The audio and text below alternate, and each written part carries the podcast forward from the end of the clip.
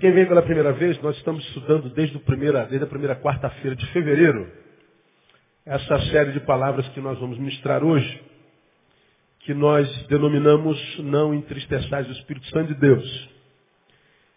Hoje nós passamos por uma nova etapa, parte 2 dessa série de, de sermões. Na primeira parte do Não Entristeçais ao Espírito, nós aprendemos algumas coisas importantes. Entre elas que Deus se entristece.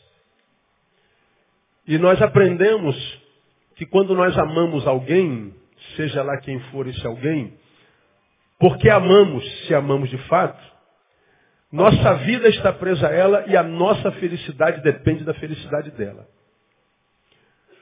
Você é pai ou mãe, tem um filho. Não há como você ser feliz plenamente se seu filho está sofrendo. A mãe e o pai do Guilherme não estão felizes nesse instante, porque seu filhinho está sofrendo. A felicidade do pai e da mãe do Guilherme dependem da felicidade do Guilherme, porque eles amam o Guilherme. Se você é filho, tem pai e mãe, você não tem como ser feliz plenamente se seu pai e sua mãe não estiverem bem. Sua felicidade depende da felicidade do pai e da mãe, porque você os ama. Se você é marido ou esposa e tem um cônjuge, um cônjuge ao qual de fato você ame, tua felicidade depende da felicidade dele. Quando nós amamos, estamos ligados ao ser amado. E a nossa alegria depende da alegria dele. A nossa vida depende da vida dele. Se nós dizemos amar a Deus, quantos aqui amam o Senhor? Diga, eu te amo, Jesus. Pois é, se isso é verdade, a tua felicidade depende em gerar a alegria dele. Portanto, quando nós entristecemos ao Espírito Santo de Deus, Efésios 4,30, nós estamos não só cometendo um pecado, porque a Bíblia diz não entristeçais, e entristecer é não cumprir a ordem. Não só estamos em pecado, como estamos, ato contínuo, abrindo mão da nossa felicidade. Não existe filho de Deus que o ame, que em rebeldia consiga viver uma vida que vale a pena ser vivida. Não há alegria na vida de pecado, não há alegria na vida de rebelião. Então nós aprendemos é, isso na introdução.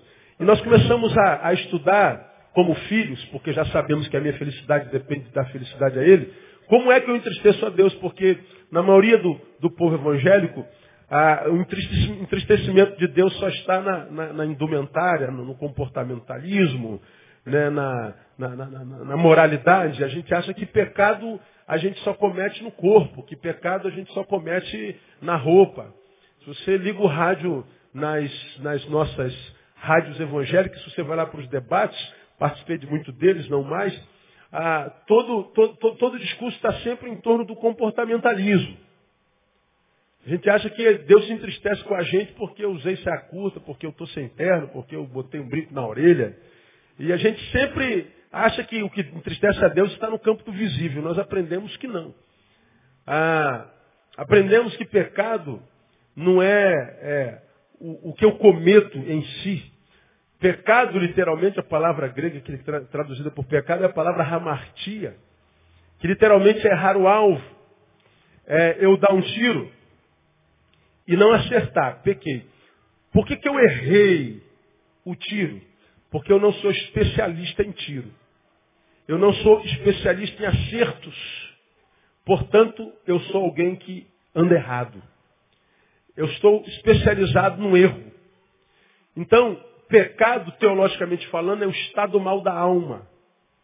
Quando a minha alma está errada, está ruim, tudo que eu faço é erro. Portanto, quando eu roubo, o pecado não está no roubo. O roubo é o fruto do pecado. O pecado já foi constituído dentro de mim. O pecado já alcançou a minha alma. Quando eu roubo, eu estou só frutificando. Por isso que Jesus calou a boca dos fariseus que queriam apedrejar a mulher adulta. Ah, você dormiu com outro homem. Então a lei diz que tem que ser morta. Jesus falou, quem nunca cometeu pecado, tira a primeira pedra. E aí ele diz assim, ó, para vocês, pecado é dormir na cama com alguém que não é seu. Pecado é botar o pintinho no buraquinho errado, como eu já falei aqui. Mas Jesus diz, não, o bagulho é mais embaixo. Se você desejou botar o pintinho no buraquinho errado, já adulterou. Porque o pecado acontece na alma. O resto é fruto. Então a gente acha que a gente só peca quando vem à tona. Não. Aí nós aprendemos nesse texto que a gente peca à luz do que está no versículo 17. Portanto, digo isto, testifico no Senhor, para que não mais andeis como andam os gentios, na vaidade da sua mente, na futilidade da sua mente. Para Jesus, a gente peca quando a gente tem mente, capacidade de raciocínio, de criação, de utilidade e somos inúteis. Quando a nossa mente só está voltada para a futilidade, para a idiotice, para a besteira. Quando a nossa vida não está envolvida com projeto nenhum. Quando a nossa vida não é útil à vida de ninguém. Quando a nossa vida não dá sentido na vida de ninguém. Deus nos deu tantos milhões de neurônios, diferente do que tem na cabeça do Siri. Mas a nossa vida é igualzinha do Siri, só anda para trás. A gente não produz nada de bom. Aí lá naquele estudo eu perguntei, no momento você está envolvido em que projeto grande? No momento você está envolvido em que plano alto?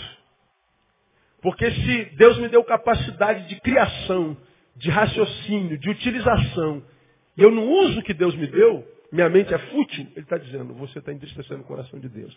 Então você pode não estar tá fazendo nada de errado, mas também não está fazendo nada de certo. Você está entristecendo o coração de Deus. Pastor, não sei porque minha vida está amarrada, mas eu não faço nada de errado. É verdade. E de certo, faz o quê? Pastor, eu não faço mal para ninguém. É verdade. Você é uma dama. Mal a ninguém, mas faz bem para quem? Não, também não faço. Então você é um crente que entristece o coração de Deus. Amarrou a vida. Você aprendeu que pecado não é só a comissão do mal, é a omissão do bem. Aquele que sabe fazer o bem e não faz, diga, peca. Então, eu não sou um pecador quando faço mal. Eu sou um pecador quando a minha mente é fútil. Falamos sobre isso detidamente. Falamos à luz do versículo 18, ah, entenebrecidos no entendimento, separados da vida de Deus pela ignorância. Ignorância entristece o coração de Deus. Ignorar aqui não é incapacidade de reter conhecimento. É ignorância por falta de esforço. Eu poderia saber um pouquinho mais. Eu poderia conhecer um pouquinho mais.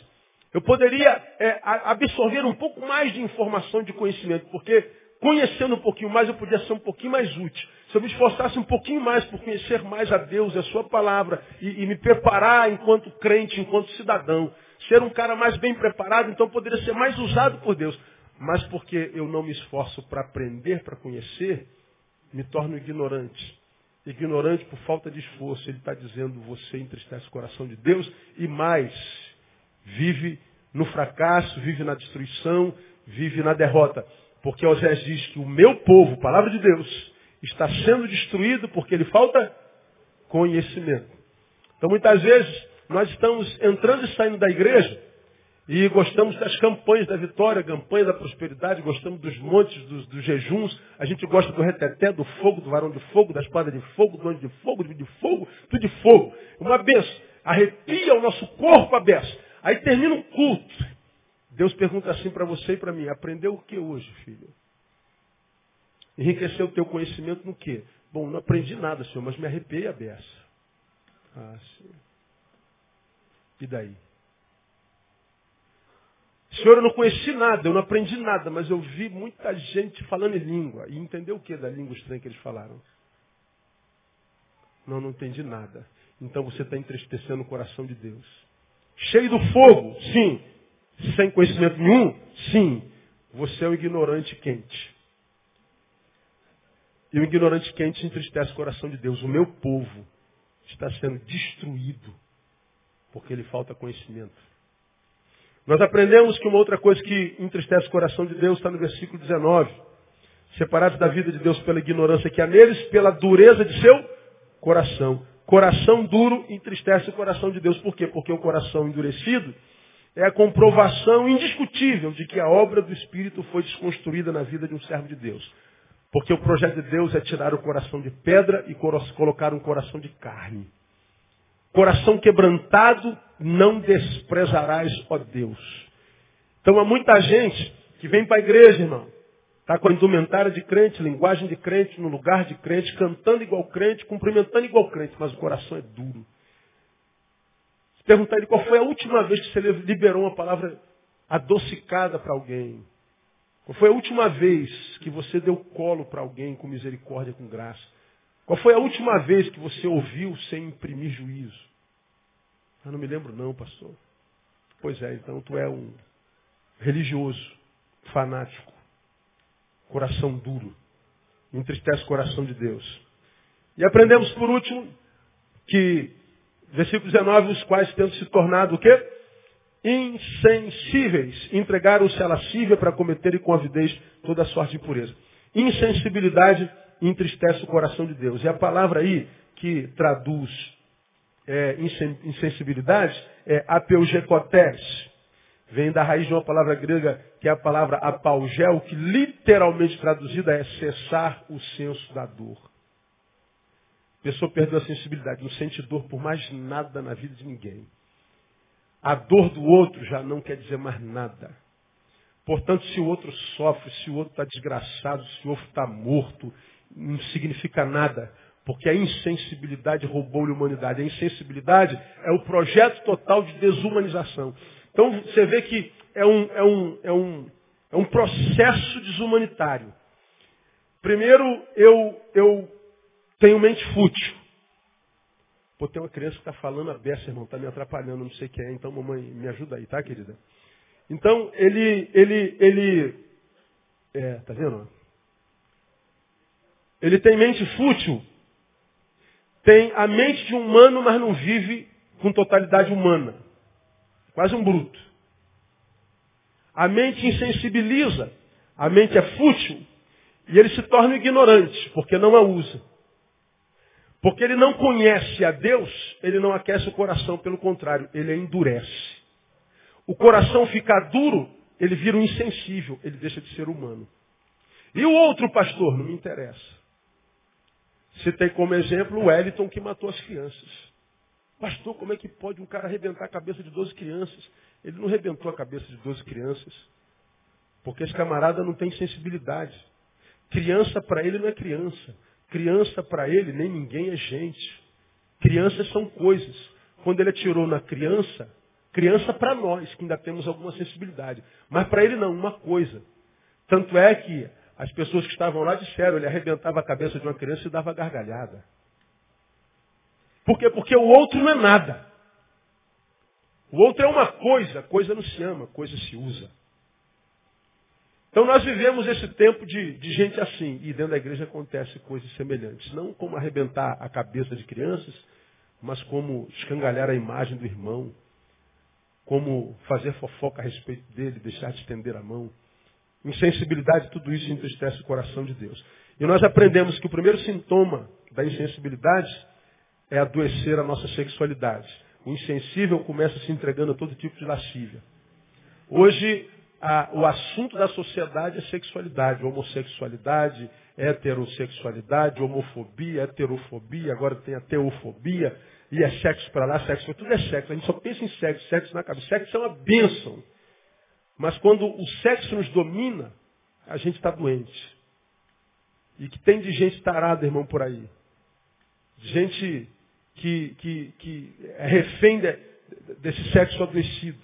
Vive no computador, vive é, em todos os lugares, sempre alimentando a lascívia. A lascívia é o primeiro sintoma da insensibilidade e da desumanização. Nós falamos sobre isso. E ficamos fevereiro, março, abril, maio, quatro meses falando sobre isso. Hoje, nessa meia hora, eu quero entrar na segunda parte da Não Entristecer do Espírito Santo de Deus. Na primeira parte, nós vimos o que? Em essência, e você vê que pouco tem a ver com prática, com comissão de pecado. Ele fala de mente fútil, ele fala de ignorância, ele fala de dureza de coração, ele fala de desumanização. Então não fala de beber, de fumar, de abaile, de, de, de cheirar, de, de roubar. Ele não está falando de nada prático, porque o prático é o fruto. Mas a desconstrução espiritual se dá dentro. Se aconteceu dentro, logo, logo eu vou frutificar com relação àquilo que está dentro. Então, a minha vida de entristecimento, eu me transformar numa fonte de tristeza para Deus, consequentemente, descaracterizar a qualidade da minha vida, porque a minha vida depende, porque eu amo, da alegria que eu dou a Ele, quando eu entristeço, eu roubo de mim mesmo a capacidade de ser feliz. Começa como? Dentro. É um processo subjetivo. vai se manifestar no mundo objetivo, mas ele começa dentro, no subjetivo. Então nós aprendemos isso. Então, vimos nessa primeira parte o que em essência entristece o Espírito Santo de Deus. Agora, eu quero mostrar para vocês posturas que certamente acompanham aqueles que anseiam por agradá-lo. Pastor, eu, eu, eu, eu, reconheço, o entristeci muito. Eu reconheço. Caramba, tá, tá, tá difícil, hein? Tá, tá difícil. Vou chamar atenção nominativamente. Né? Não quero. Então, ah, ah, eu reconheço que eu entristeci. Eu reconheço que é, minha vida não foi uma vida que alegrou o coração de Deus. Quem é a mãe dessa garotinha que está correndo aqui no, no corredor?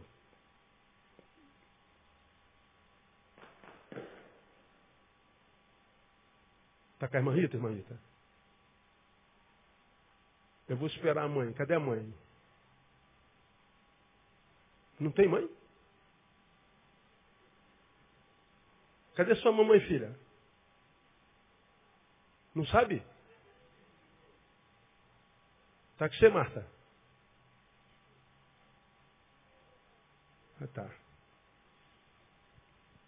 Então, essa palavra deve ser importante, hein? Amém, irmãos? Dá, dá para entender como é que funciona o mundo espiritual? Dá, não dá? Você fala assim, ah, o pastor é muito duro. Não, não sou duro não, irmão. É, a gente tem que ter sensibilidade, perceber. Porque nós estamos falando de vida, estamos falando de qualidade de vida. A gente está falando de vida desperdiçada. De vida que Deus colocou na terra, você foi plantado no útero da sua mãe. E Deus, quando te plantou no útero da sua mãe, diz a sua palavra, ele já tinha um plano para a sua vida e plano de vitória. Deus não coloca filho no mundo para perder e nem para ser miserável nem infeliz. Como eu nem você colocamos. Quando você coloca seu filho no mundo, você coloca e sonha por ele. Você para de sonhar para si para sonhar por ele, não é verdade? Você quer que ele tenha o que você passou longe de ter. Imagina Deus para com a gente. Quando Deus vê filhos sofrendo, Deus sofre. Agora, o que ele tem nos ensinado é que o meu sofrimento é uma realidade não porque ele se afastou de mim ou me castigou. Quando eu o entristeço, ele não precisa me castigar, porque eu me basto a mim mesmo. Nem Satanás precisa me castigar. Eu me torno meu próprio Satã. Eu amo meu pai. Minha vida só encontra sentido dando alegria a ele. Porque nós estamos ligados em amor. Então, diante de tudo que nós ministramos nesses quatro meses, alguns de vocês pode ter chegado à conclusão, caramba, eu entristeci muito o coração de Deus. Eu reconheço, pastor, que a minha mente nem sempre é utilizada, usada para uma coisa útil. Nem sempre a minha mente produz palavras boas, intenções boas. Muitas vezes a minha mente é muito poluída e voltada para coisas que não edificam em nada. Meus ouvidos são, são, são terríveis. Pastor, eu reconheço que com tantos anos de crente eu devia conhecer mais a palavra. Eu devia conhecer mais a Deus. Eu devia ser uma pessoa mais, um degrau mais acima. Mas ainda sou menino inconstante. Eu reconheço, pastor, que muitas vezes eu tenho um coração duro, eu não perdoo. Eu fico remoendo o que me fizeram, mesmo que me fizeram há 10 anos atrás. Eu tenho dificuldade de liberar perdão. Meu coração é duro. Pois é, isso tudo impede você de viver. Agora, quais são os sintomas que acompanham aqueles que anseiam por agradá-lo? Porque o que Deus quer mostrar para você agora é que ele não desistiu de você. Você pode ter sido um fútil, você pode ter sido ignorante, você pode ter um coração duro, você pode ser um desumano. Mas Deus está dizendo assim, você continua sendo meu filho e eu não desisti de você. Acabamos de ouvir a música hoje cantando isso. Diga assim para alguém que está do seu lado, Deus não desistiu de você mesmo. Diga, Belém. Como mineiro. E eu gosto muito de saber disso. Que Deus não desiste de mim, não é verdade? A gente desiste dele fácil, mas ele não desiste da gente não querer melhor do que a gente. Então, quais são os sintomas que acompanham aqueles que querem agradá-lo? Aqueles que dizem assim, Deus, eu quero viver para a tua glória, eu quero ser um filho para o qual, quando tu olhares, tu não chores, tu sorrias. Porque quando a gente não é filho amado, Deus olha para a gente e chora. Quando nós somos filhos que andamos em obediência, Deus olha para nós e ri. Alguns de nós somos alguém para quem Deus olha e fala assim, puxa vida, meu filho, que vergonha. Mas há alguns para quem Deus olha e fala assim, está vendo aquele lá? Aquele é meu filho, meu filhão. Deus tem orgulho. Quantos querem que Deus tenha orgulho de si? Levanta assim. Diga assim, Deus, eu quero ser um filho que te dá muito orgulho. Amém, amados? Deixa Deus ouvir essa palavra e está ouvindo essa palavra no teu coração. Como é que a gente consegue se transformar no filho dele? Desse. Primeiro, vivendo num constante autoexame. Autoexame constante. Tem isso no texto, pastor? Veja o versículo 20. Mas vós não aprendestes assim a Cristo. Se é que o ouvistes e neles fostes instruídos conforme a verdade em Jesus. Vamos traduzir. Ele fala de vaidade de mente, de ignorância, dureza de coração, insensibilidade, portanto, desumanização. Paulo diz assim, mas vocês não aprenderam isso em Cristo. Bom, se é que vocês estão em Cristo mesmo, né? Lembra que ele está escrevendo para a igreja que estava na cidade de Éfeso, para os crentes efésios. Quem é que pode responder diante de Deus pelo outro?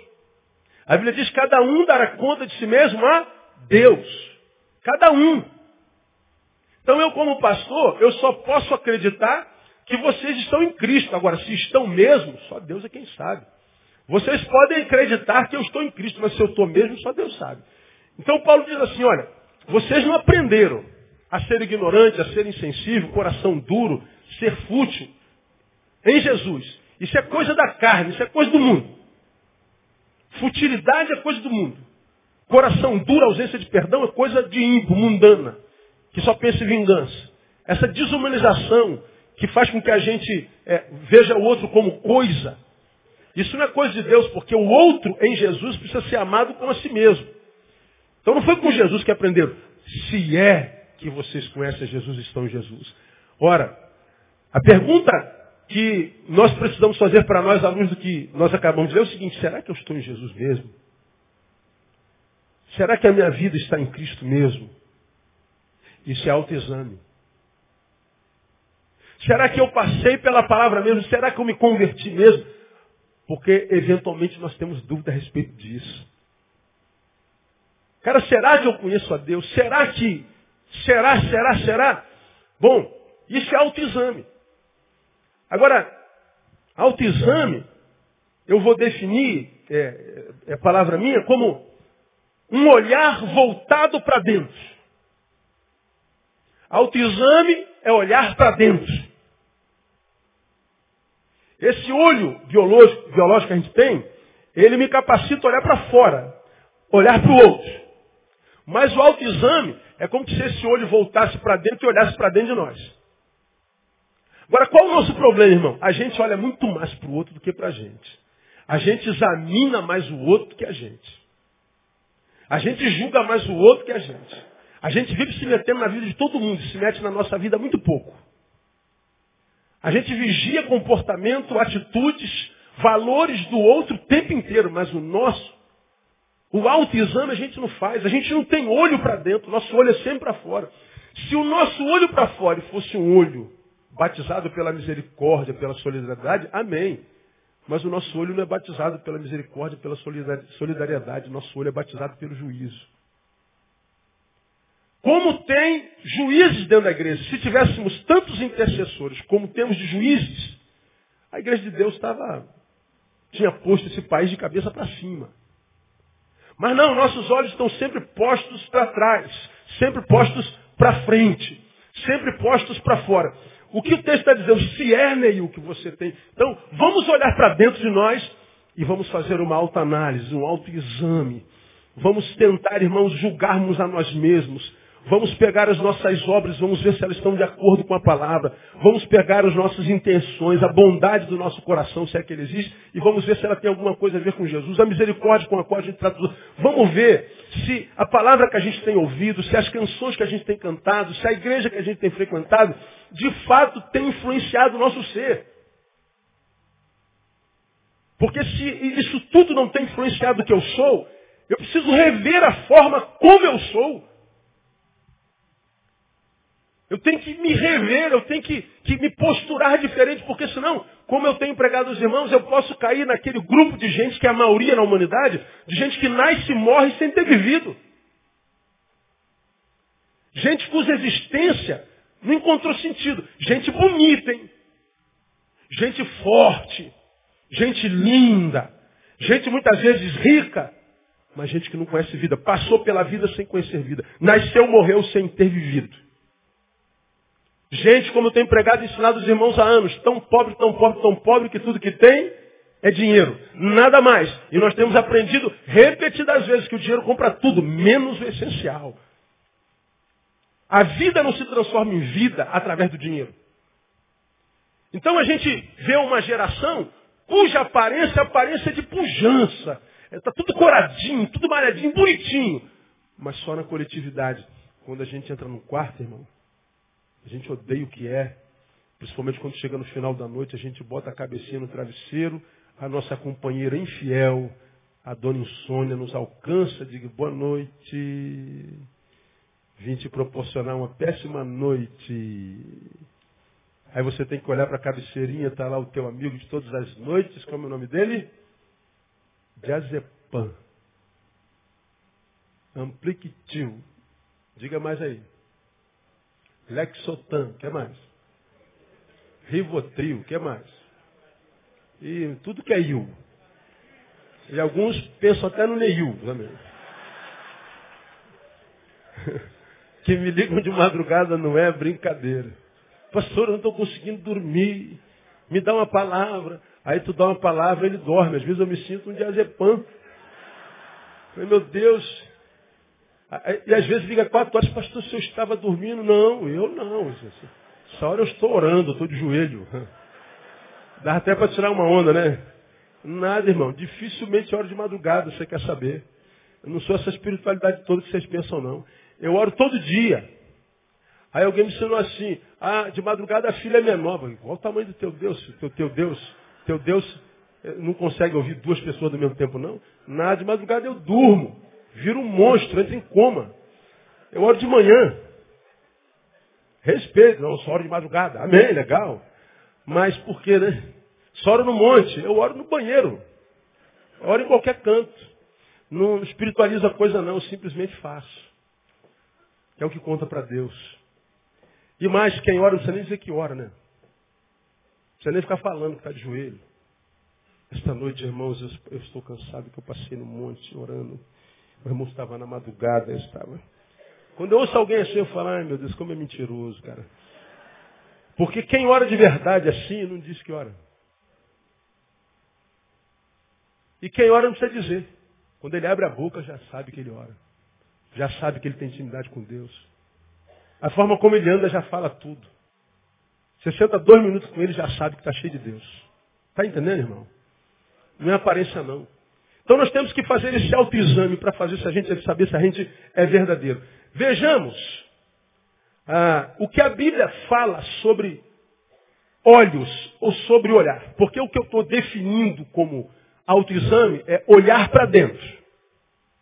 O que, que a Bíblia fala sobre olho, sobre olhar? Porque nossa vida também depende dos olhos que a gente tem. Quer ver uma coisa? Abra sua Bíblia em Lucas capítulo 11.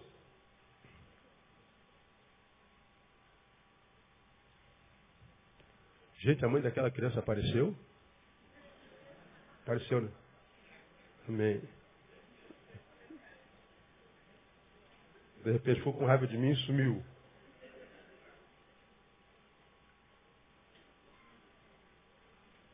Lucas capítulo 11. Palavras de Jesus. Versículo 33. Quem abriu, diga amém. Ninguém, depois de acender uma candeia, a põe em lugar oculto, nem debaixo do alqueire, mas no velador para que os que entram vejam a luz. A candeia do corpo, lembra-me, é o olho, são os olhos. Quando, pois, os teus olhos forem bons, leiam para mim, todo o teu corpo será iluminado luminoso, mas quando os teus olhos forem maus, leiam para mim.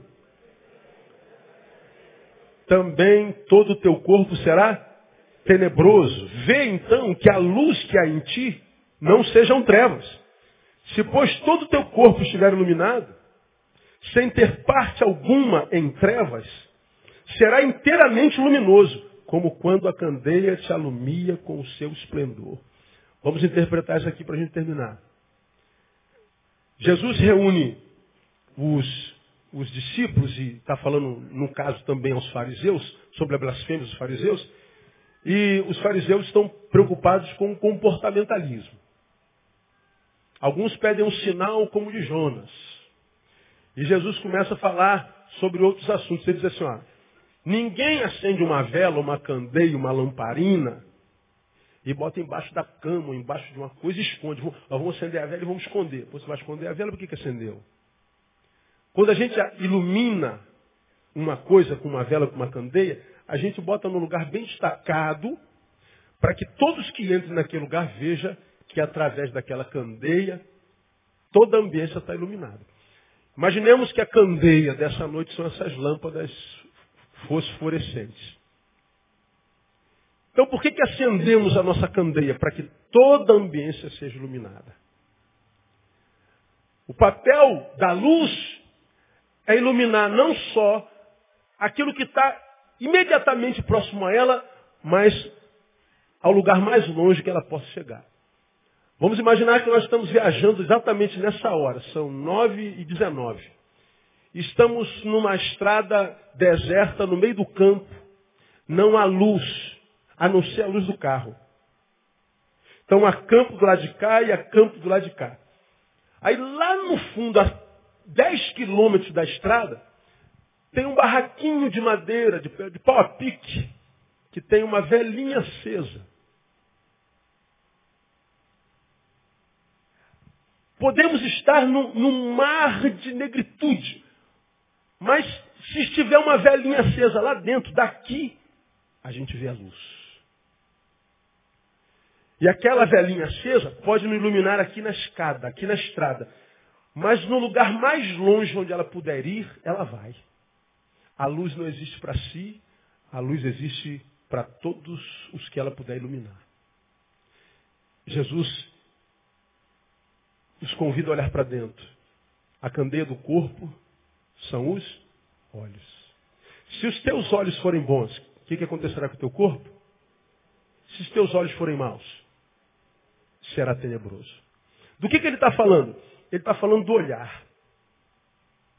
Ele está falando que a forma como eu vejo a vida reverbera na minha vida. A forma como eu percebo o mundo. A forma como eu me relaciono com a história.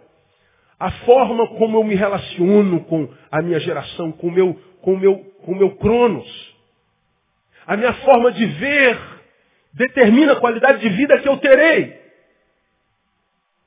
Os meus olhos podem ser uma candeia que ilumina não só o meu corpo e a partir de mim a tantos quantos estiverem ao meu redor e aquilo que eu posso enxergar enquanto olho, como também, se os meus olhos não forem bons, dentro em mim haverá trevas, portanto, ao meu redor também seremos reféns da nossa visão. Portanto, seremos reféns da leitura que a gente tem capacidade de fazer enquanto, enquanto ser. Portanto, a qualidade da vida que eu vivo depende da qualidade do meu olhar. Olhos bons, vida boa. Olhos maus, vida ruim. Olhos bons, todo o corpo iluminado. E o corpo iluminado, em qualquer canto, meu corpo está iluminado, minha vida está iluminada. Então eu estou caminhando pela vida, eu estou vivendo. Eu estou trabalhando, eu estou estudando, eu estou construindo, eu estou produzindo. A luz está dentro de mim. Portanto, como eu sou uma luz, eu sou iluminado, por onde eu passo, a luz não há treva. Onde não há treva, prefigura uma impossibilidade maior de eu tropeçar, me machucar, cair, me prostrar, impossibilidade de eu cair numa armadilha, impossibilidade de eu, de eu construir feridas que vão me, me, me acompanhar para o resto da vida. Ser iluminado é viver uma vida que vale a pena ser vivida. Ser iluminado é ser feliz. Ser eliminado é viver uma vida abundante. A promessa de Jesus é: Eu vim para que vocês tenham vida e vida com abundância. Vida cheia de vida. Agora, essa vida depende dos meus olhos. Agora, quer ver uma coisa interessante? Veja Tito, capítulo 1. Tito é uma página antes do início do livro de Hebreus, depois de Timóteo. Caminhando para o finalzinho do, do Novo Testamento aí. Tito 1, 15.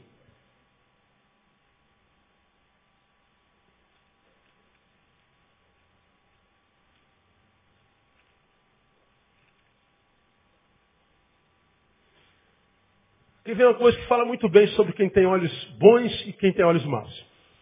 Tito diz assim, você já abriu aí, amém ou não? A maioria, né? Tudo é puro para quem? Para os que são puros. Mas para os corrompidos e incrédulos, nada é puro. Antes, tanto a sua mente como a sua consciência estão contaminadas. Afirmam que conhecem a Deus, mas pelas suas obras o negam. Sendo abomináveis e desobedientes e réprobos para toda boa obra. Vem, o, o apóstolo escreve a, título, a Tito e diz assim, tudo é puro para os impuros, como também tudo é impuro para os impuros. Seja, você conhece algum crente, irmão? Que para ele tudo é pecado. Ninguém presta. Ele adora, ele anda com um balde de gelo, de água fria na mão, procurando uma vítima. Se tu aparece na frente dele com um sorrisão desse tamanho, fala assim, gente, eu me converti. Qual igreja? Na igreja batista. Igreja batista é do diabo. Igreja batista, que é Babilônia. Foi na Betânia e piorou. Lá é Babilônia. Lá pode tudo. Lá a mulher usa brinco, usa batom, usa tudo. O pastor anda de moto. É uma desgraça só. O camarada vai jogando balde de água fria. Ele não consegue ver pureza em nada. Ele vê maldade em tudo. Ele vê maldade em dois irmãos conversando. Essa semana, a, a minha esposa, minha esposa tem uma amiga aqui que é igual a irmã. E elas chegaram quarta-feira passada do curso que elas fazem juntos. Aí entraram lá pela frente, aí a amiga estava indo embora, ela veio para o culto. Minha esposa é mais crente que ela um pouquinho. Né? Brincadeira, brincadeira, brincadeira. Aí elas se despediram lá na frente. Aí elas, oh amiga, que dia bom, esse curso foi bom, né? Aí elas se abraçaram, se beijaram, deram, deram beijo no pescoço, amiga, Deus abençoe, já estou com saudade. Aí disse que passou o irmão que estava entrando na igreja e ficou olhando, o sangue de Jesus tem poder, está amarrado. Ele entrou, ficou olhando como quem diz, o que, que é isso? Na cabeça dela, as duas já são lésbicas, estão casadas, moram juntas, já vão adotar uma criança e, e pronto. Hã? Na cabeça dele.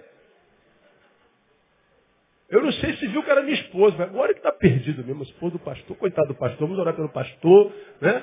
Que o pastor vai ter que se divorciar e tal. Mas pastor, pode casar de novo, porque foi adultério da sua esposa, então pode casar de novo, você está ali O cara já construiu a desgraça toda. Mas o problema está onde? No abraço das amigas, não, na cabeça do impuro. Tudo é impuro para o impuro. A gente está discutindo se pode, se pode cortar cabelo ou não, se o cara pode usar um brinco ou não. Aí tu vai para o debate, alguns dizem, não, não vejo problema nenhum. Não me importa o que ele carrega na orelha, me importa o que ele carrega no coração. Outros dizem, não, a Bíblia diz que o, o brinco é do capeta, ele vai para o inferno queimar no mármore do inferno. E com certeza, a gente joga a pessoa no inferno com muita facilidade. Com muita facilidade. Por quê? Porque o problema está na cabeça.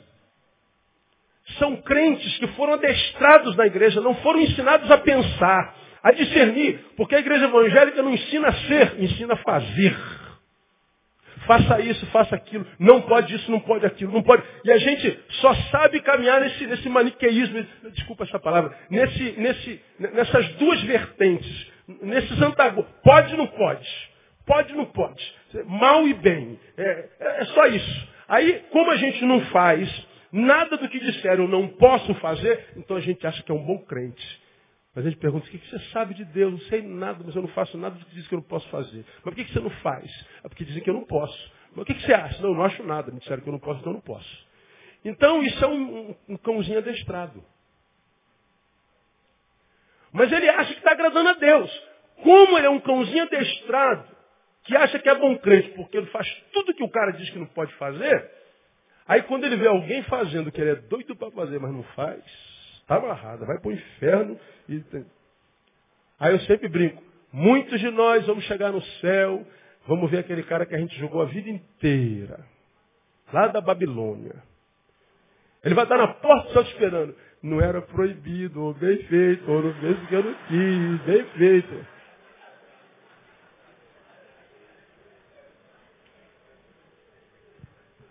Agora, se você é um homem carnal, você está ouvindo isso aqui falando assim, tá vendo? Não existe pecado. Tudo pode. Está liberado, não é isso que eu estou liberando. Minha filhota me mandou, eu já li para vocês já, um torpedo uma vez. Não, meu celular não está aqui. Thaís.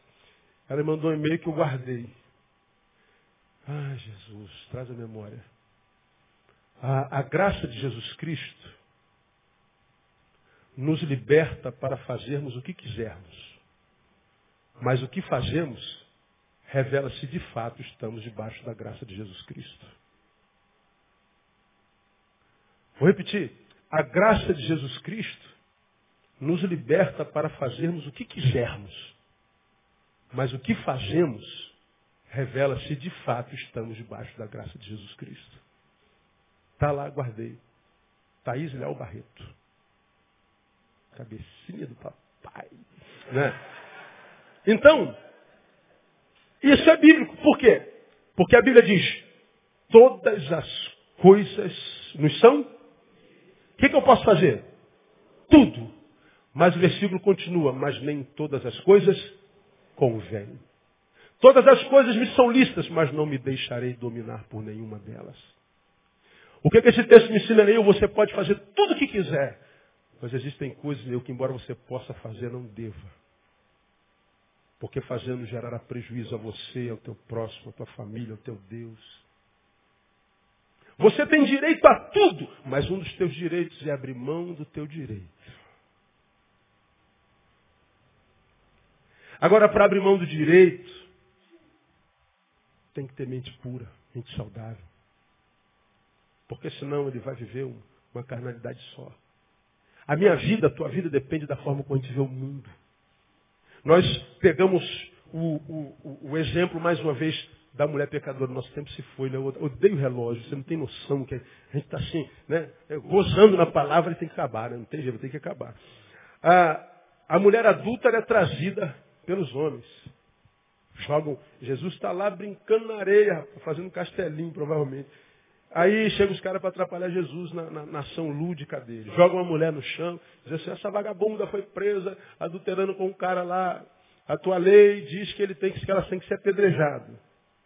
Aí Jesus olha para ela, olha para eles, é isso mesmo que a lei diz? Então, ué, apedrejem. Ele continua escrevendo, não está nem aí. Ah, só uma coisa. Quem de vocês não tiver pecado, seja o que atire a primeira pedra. Bom, se fosse só isso, você já aprendeu aqui, que eram tão hipócritas, quem não tiver pecado atire, aquela mulher teria morrido apedrejada. Se fosse hoje, ela morria apedrejada. Mas quando Jesus diz assim, ó, quem dentre vós não tiver pecado, Jesus está falando do pecado com ela. Quem de vocês não pecou com ela? Ou seja, quem não deu uma pegadinha, atire a primeira pedra. Aí eu imagino, isso é imaginação minha.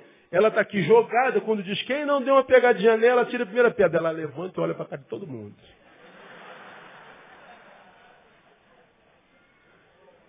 O que, que aconteceu com eles? Jesus não está olhando nada, Jesus está desenhando, fazendo casinha. Aí passa o tempo, mostra silêncio. Ué, cadê os teus acusadores, menina? Não te condenaram? Não, então também não te condeno. Então vai. Quando ela está indo, ah, só um eu, eu falei com eles, eu vou te falar com você também. Não peca mais não, filha. Porque se tu pecar de novo, olha só, o pecado faz contigo. Te faz refém desses hipócritas. Te faz passar vergonha na vida, humilhação. Jesus me disse três meses no banco. Seis meses sem ceia. Entrega o cargo. Não. Jesus disse, vai e não peca mais, cara. Deixa de ser burra, mulher.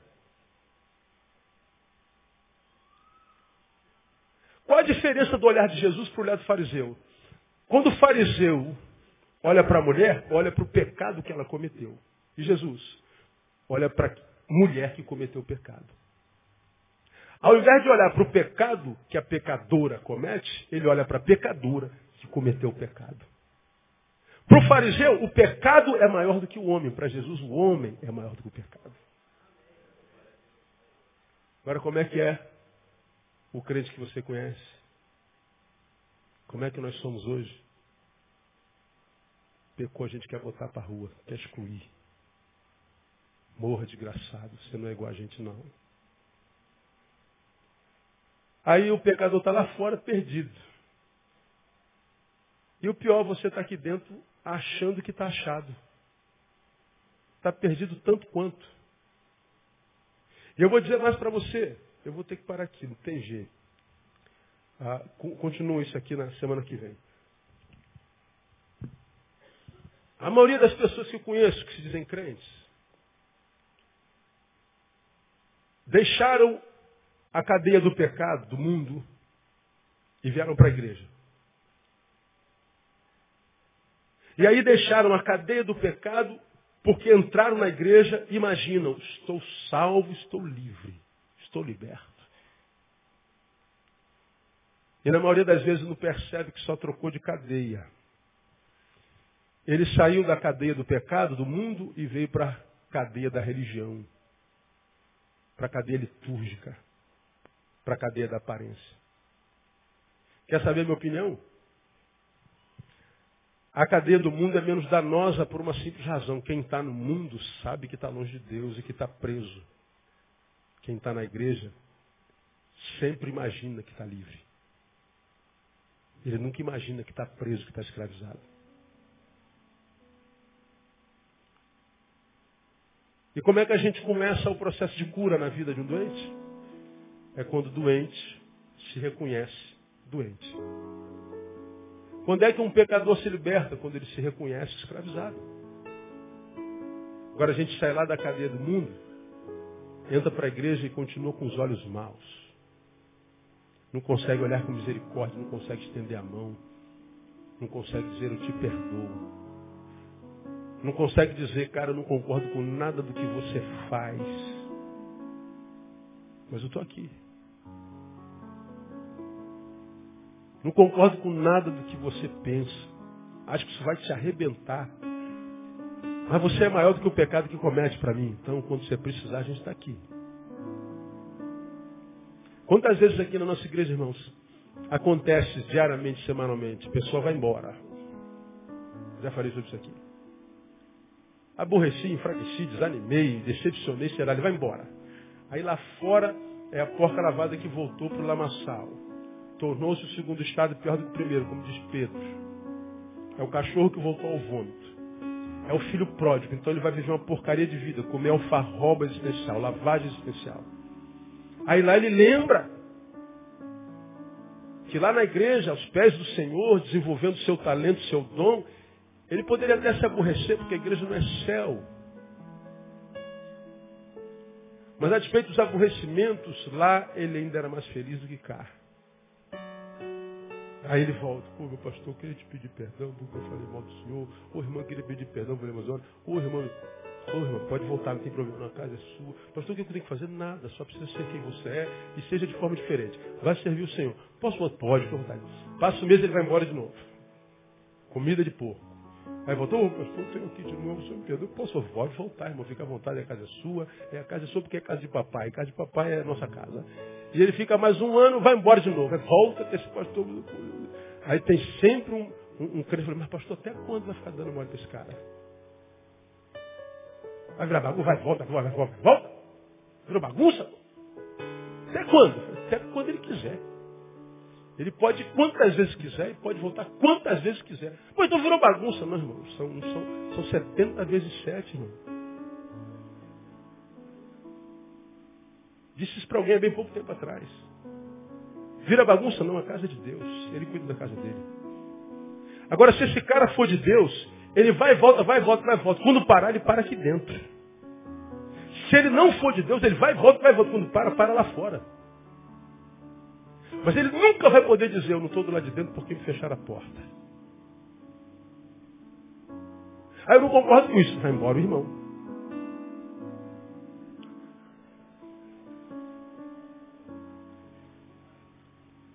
Eu perco o crente mais crente que Jesus, mas o pecador quer voltar, irmão. Não perco mesmo. Ninguém que não queira estar aqui, é, que queira estar aqui, não está aqui porque não pôde. Quer voltar? Ah, irmão, acho que Jesus receberia você de qualquer jeito. Já ouvimos hoje, ele não desiste de você. Você pode estar no fundo do poço vendo a vida porca, nojenta. Jesus está dizendo assim, continua sendo meu filho. Porque se for lá na porta da, do Bangu 1, você vai ver lá assassinos, traficantes, pedófilos, homens feras. Mas às três horas, na hora da visita, as mães estão lá. Mas mãe, seu filho é um monstro. Seu filho estuprou aquelas crianças todas, seu filho matou aquele. É verdade, meu filho é um monstro, mas continua sendo meu filho e eu amo. E eu trouxe uma maçãzinha para ele aqui, ó. E vou vir até quando eu puder vir. Se a mãe não abandona, você acha que Deus vai abandonar? Tá maluco, irmão. Jesus está olhando você todo dia, ele está de olho em você, dizendo, meu filho, você pode ter perdido a fé em mim, mas eu não perdi a fé em você. E digo mais, os planos que eu tive para você desde o início continuam de pé, porque sonhos não morrem. Mesmo chamados, mesmos projetos de paz. Então, se você se perder um dia, não vai ser porque Deus desistiu de você. E se você está perdido e está mal, não foi por causa do pastor, da igreja, do João, o problema foi por causa dos teus olhos. Ah, pastor, não aceitei o que o pastor fez. O problema do pastor, cara. A forma como você vê define a qualidade de vida que você tem. Aí tu vê pessoas, esse cara é abençoado a. Vê como é que ele vê o mundo. Vê como ele trata as pessoas. Você vai saber por que ele é abençoado. Porque, cara, só vive na M, meu. Como pode? Vê os olhos dele, vê como ele trata as pessoas. Filhos do mesmo Deus, mas não dão a mesma alegria ao mesmo Pai. Se os teus olhos forem bons, todo o teu corpo será luminoso. Por onde você passa, você ilumina tudo. A vida vai estar de bem contigo. Porque a vida só é boa com quem é bom com ela. Agora, se os teus olhos foram maus, teu corpo terá trevas. Você vai andar no escuro o tempo inteiro. É fácil dar uma topada, dar uma tropeçada, cair no buraco. O tempo inteiro dando errado. Você, pô, me mira e me erra. Não dá, você está nas trevas. Mano. Tem que dar errado. Você vai andar mais devagar, porque está em trevas. Quando está em luz, não, dá para tu correr. Então, meu irmão, é, eu acredito que Deus esteja falando com alguns de vocês nessa noite aqui. E se você ouvir a voz dele hoje, não endureça o seu coração. Porque o que Deus está fazendo aqui nessa noite é o seguinte, filho, eu não desisti de você. Diga para o teu irmão que está do teu lado, ó, contigo que Deus está falando. Vamos ficar em pé, irmãos. Aplauda o Senhor bem forte.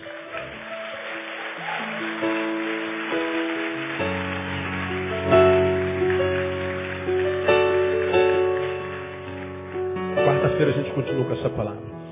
Hoje nós falamos sobre o olhar. Na quarta-feira que vem, a gente vai falar sobre exame. Estamos falando de autoexame, né? Autoexame é olhar para dentro. Falamos sobre olhar. Quarta-feira que vem, eu estou aqui.